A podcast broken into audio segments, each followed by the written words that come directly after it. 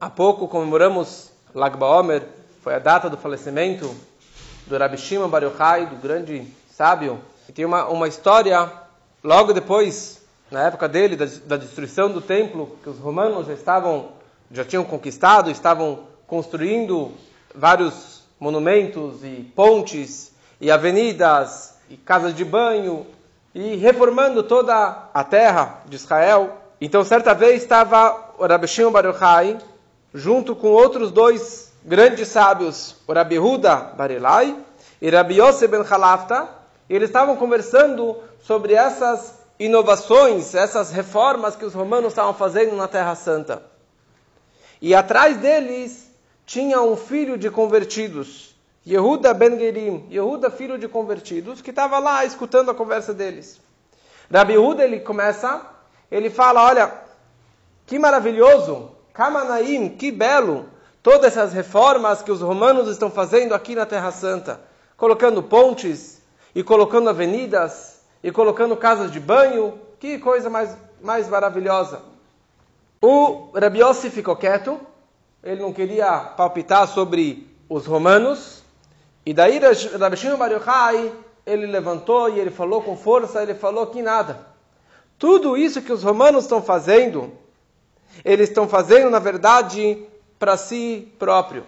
Eles estão fazendo isso aqui para eles se engrandecerem. Pelo seu nome. Eles estão fazendo casas de banho para cuidado maior do seu corpo. Eles fizeram novas pontes e avenidas para cobrar mais pedágios. Eles estão fazendo tudo isso daqui, na verdade, pelo seu interesse próprio e não estão pensando nada em ninguém. Então, quer dizer, toda a intenção, toda a kavaná que os, os romanos estão fazendo era pensando em si e em nada no, no, povo judeu, nada pela Terra Santa.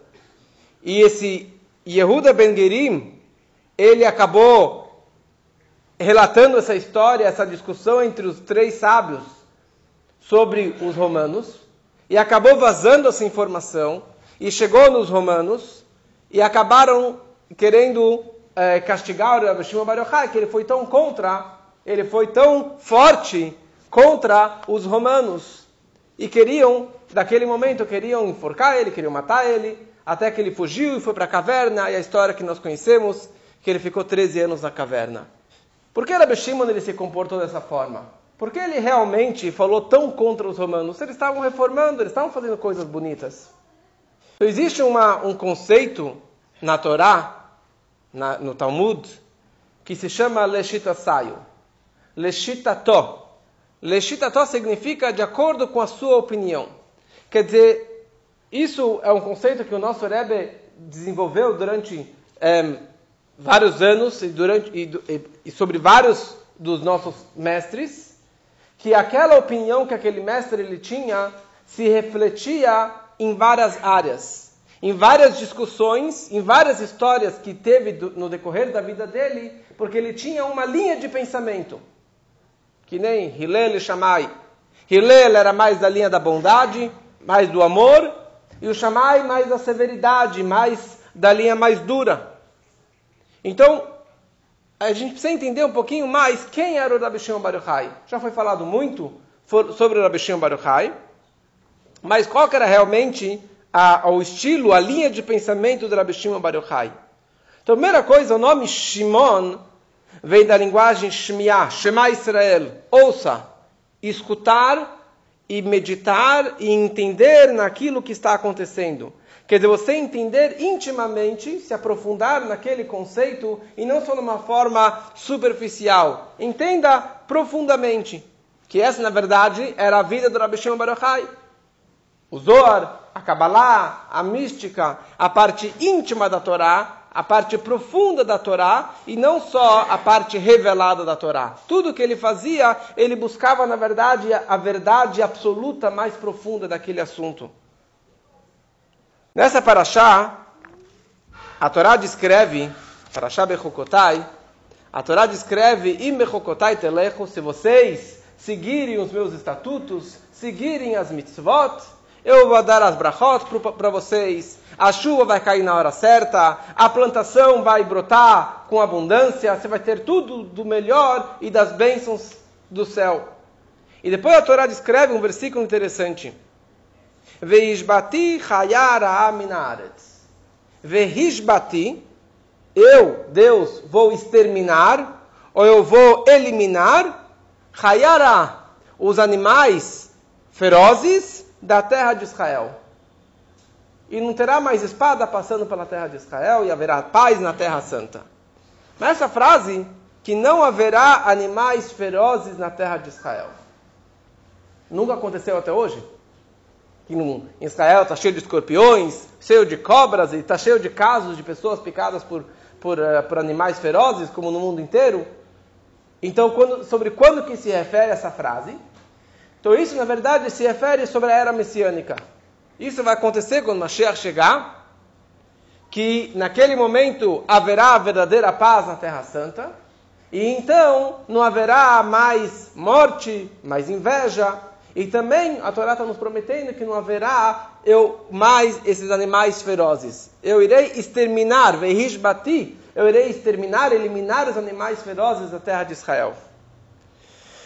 O Torat Kohanim ele traz uma discussão entre o Rabi Shimon Bar Yochai e o Rabi Huda, que era aquele que estava, na verdade, discutindo com ele naquela história anterior. O Rabi Shimon Bar Yochai, ele fala que Mashbi Tam Sheloyazuku. Eu vou exterminar significa não que eu vou matar os animais. Não é que não haverá mais feras, animais ferozes na era messiânica. Mas sim eu vou exterminar deles a parte feroz deles, a parte animalesca, a parte agressiva, o veneno, a, a, o ataque deles. Não haverão mais animais ferozes. Então, a cobra, o leão serão animais caseiros, animais normais e não mais ferozes. Então, quer dizer, eles vão continuar existindo, mas não serão mais ferozes. Rabiúda fala não. Masbit significa mavirá menaolam. Eu vou exterminar eles do mundo. Não haverá mais nenhum animal feroz na era messiânica.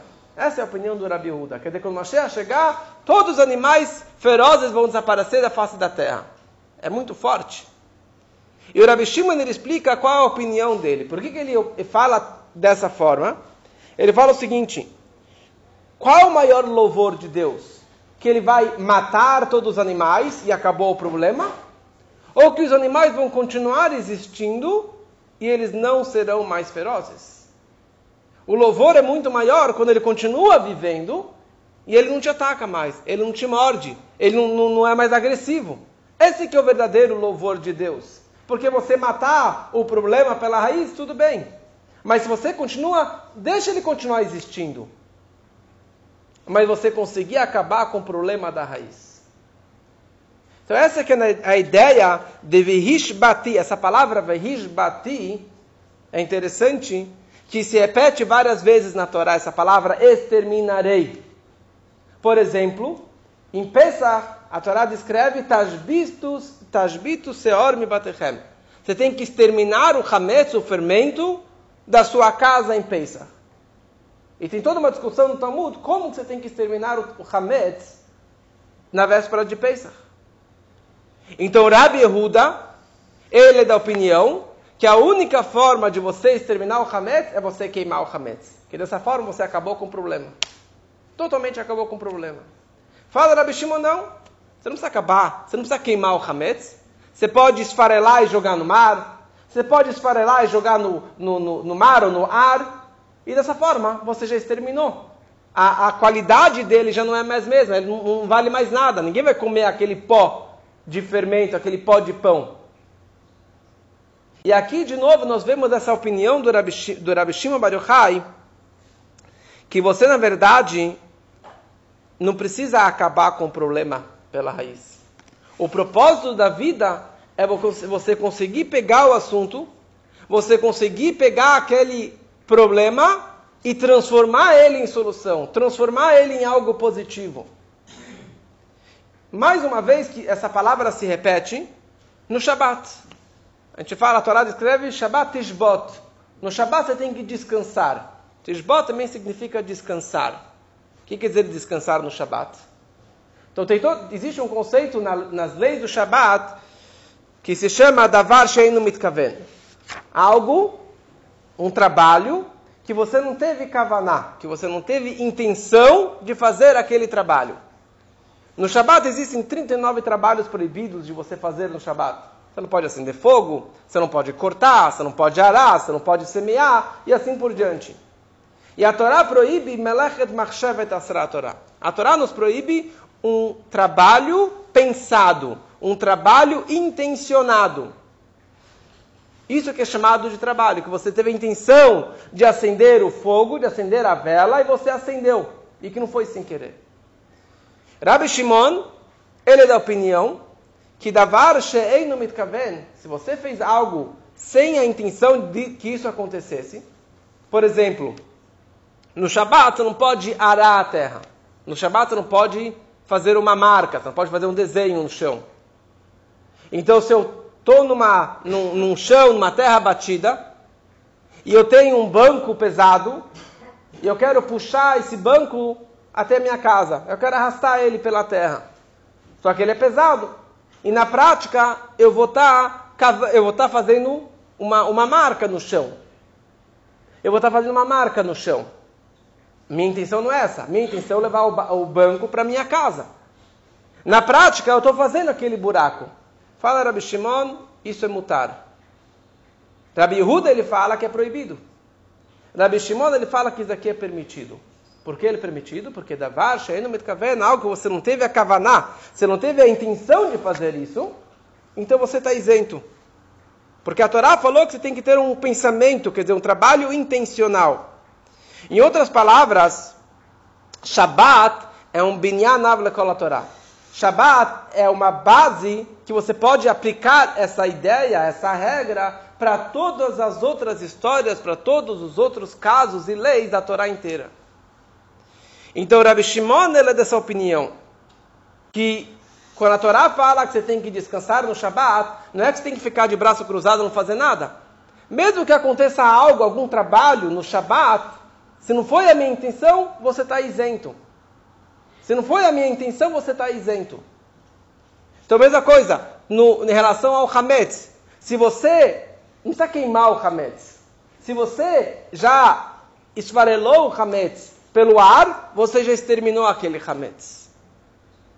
E aqui a gente volta para aquela primeira história. A primeira história, quando ele estava reunido com os outros sábios, e ele estava criticando os romanos. Porque Rabi Uda, ele enxergava de uma forma mais superficial. Ele fala da Varshen Sur.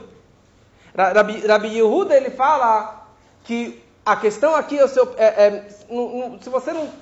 O, o Rabi Yehuda, ele falou o seguinte, eles tiveram boas intenções de construir pontes, então ele estava elogiando os romanos.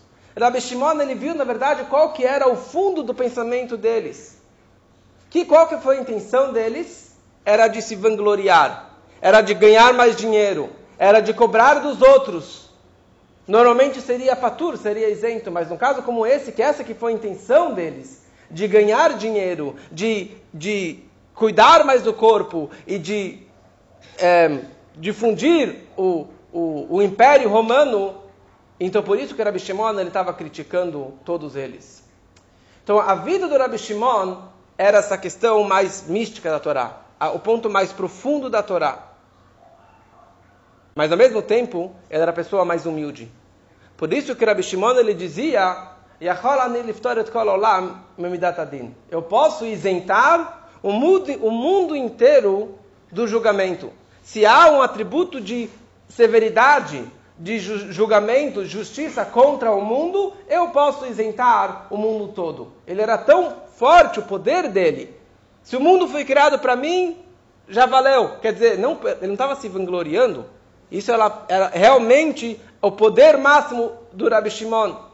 Tem um, um do, do que ele falava o seguinte: por que em Lag Baomer, por que a, a data e o lugar mais lotado e mais concorrido de, de todo o, a terra de Israel é bem Meron, no túmulo do Rabi Shimon Bar Yochai, no dia de Lag Baomer. Por quê? Porque do mundo inteiro, de todas as linhas ortodoxas, não, Bnei Akiva, Hassídicas ou não, todo mundo vai até Rabi Shimon para rezar no dia dele. Por quê? Porque bem nesse dia.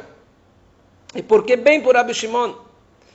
Então ele falou o seguinte, porque já que Rabi Shimon ele dizia, isso aqui é algo maravilhoso, já que ele dizia que Davar Sheinu Mitkaveh Nasur, se você fez algo sem intenção, você é isento. Se você fez algo sem uma intenção de querer fazer aquele trabalho, aquela proibição, aquele pecado, você é isento. Não somente que você é isento, desculpa, é mutar, é permitido. Então, em outras palavras, o seguinte: todos os judeus vão até Rabi Shimon, porque para todos, todos os judeus em relação a Rabi Shimon são todos tzadikim. Nenhum judeu faz uma transgressão, ele peca com todo o pensamento, com toda a kavaná, com toda a intenção. Ninguém vai lá com a intenção de querer pecar, de querer ir contra Deus, de fazer algo errado. Ninguém faz isso. Em outras palavras, todo mundo quando peca é porque veio é, o Yetzerará, veio um instinto negativo, veio um stut, veio uma besteira na cabeça dele e empurrou que ele fizesse algo de errado. Mas não que ele foi intencionalmente fazer aquilo de errado. Então, perante o Rabi Shimon, perante a visão do Rabi Shimon, ninguém peca de propósito. Então, todo mundo, na verdade, está com a ficha limpa. Então, as pessoas vão até Rabi Shimon para rezar perante ele, porque o mérito dele é tão poderoso, por isso que ele consegue realmente isentar a todos da, da, do atributo de, do julgamento, da severidade. Por quê? Porque perante da forma que ele enxergava todos os judeus, ele enxergava todas as pessoas e a, e a Torá toda, ele enxergava da forma mais profunda. E na forma mais profunda, ninguém realmente quer ir contra Deus. E assim também a gente pode enxergar em todas as áreas da nossa vida. A gente pode enxergar os nossos filhos e as outras pessoas. Porque a gente pode ser, sempre ser crítico às falhas dos outros. E quando alguém pecou, quando alguém fez algo de errado, você pode ser mais severo. E você pode enxergar aquela pessoa como um animal feroz, como um hayaraá, como uma, um haye, certo? Como um animal, aquela criança que é terrível, que ela é muito agressiva, que nem um animal. Então, uma, uma opção, o que, que você faz com aquela criança, com aquele jovem, com aquele seu filho? Você joga ele para fora, você mata ele, você acaba com o problema desde o. Desde, tipo, eu me livrei dele, ele foi para fora de casa. Ele não tem mais esse problema. Mas esse não é o approach do Rabbi Shimon. Rabbi Shimon ele enxergava aquela criança, ele enxergava aquele judeu. Não é que ele vai deixar de existir quando Mashiach chegar. Ele vai ser transformado. O mal dele não vai mais existir. O, o, o, o, lado feroz, o lado agressivo dele não vai mais existir. E sim, só a parte dócil dele, só a parte positiva dele que vai continuar existindo. E que a gente possa realmente levar isso aqui para a vida e, e, e, enxergar a vida, enxergar as outras pessoas com, esse, com essa visão positiva, como que Rabbi Shimon enxergava a todos, e que esse momento que a Torá descreve, que os animais ferozes não existirão mais na face da terra, possa se concretizar muito em breve na era messiânica, que seja assim em breve, se Deus quiser.